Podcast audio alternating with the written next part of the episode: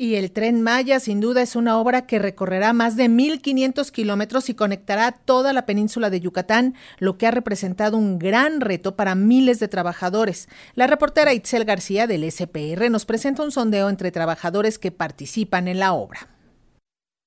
Usa un chaleco naranja para hacer visible a los camiones de carga que ingresan con materiales pesados. Estrenó su zona de trabajo. Antes no existía. Lupita es checadora de materiales en la estación Cancún del tren Maya. Mi trabajo es recibir las unidades que traen el material para, para el trabajo. Nos dan hospedaje, tenemos transporte hacia el área de trabajo.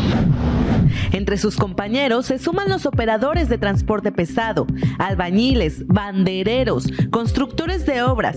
Algunos, como Lupita, son ciudadanos locales, aunque las manos que construyen el tren Maya llegaron de diferentes regiones del país, mexicanos que han encontrado la oportunidad de emplearse en la magno obra. Están contentos porque pues ha traído mucho beneficio a la gente de, otros estados.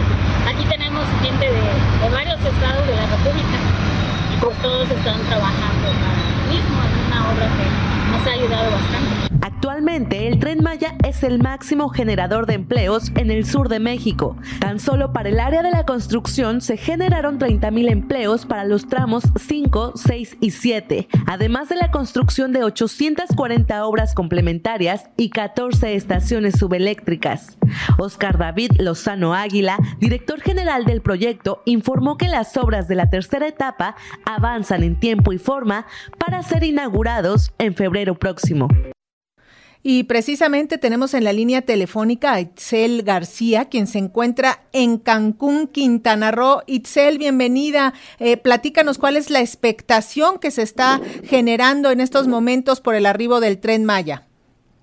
Lénica, buenas tardes. En efecto, la expectación pues es alta, pero sobre todo una vez platicando con los residentes de estas localidades, la expectación va más a lo social, a esta reivindicación de los pueblos originarios, esta esperanza de que haya una, exista una conectividad entre estas, estas entidades y sus familias. Esta historia que escuchábamos de Lupita es importante porque ella reside en Villahermosa, entonces eh, tiene un curso para eh, de transporte que ahora tiene una opción, encuentra en ese tren Maya una opción. Y como Lupita, pues cien mil historias, porque ya lo escuchábamos de la voz de autoridades federales, fueron al menos 100 mil empleos los que se han generado con esta magno obra, eso sin contar a los trabajadores que se dedican a la construcción de los trenes en Ciudad Sagún Hidalgo. Eh, como ya lo decía el presidente, esto solo es el inicio y encontrábamos a trabajadores como Lupita en la zona de la construcción del puente de la estación Cancún que conectará con el aeropuerto de esta entidad y para ello habrá un puente conector. Aún se está construyendo y se inaugurará ya en febrero.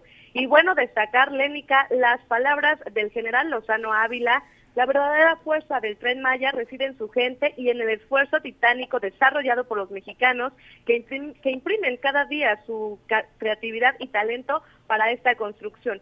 Justo en este momento nos encontramos en el centro de Cancún y platicando con las personas nos cuentan cada uno sus historias de beneficios con el tren Maya y tiene que ver, insisto, más en lo social y en esta oportunidad de conectividad. Oye, Itzel, eh, ¿y tendrás la información de las corridas y los precios del tren Maya? Sabemos que ya están agotados, por lo menos de aquí a febrero, la posibilidad de viajar en el tren Maya, pero ¿tendrás esta información?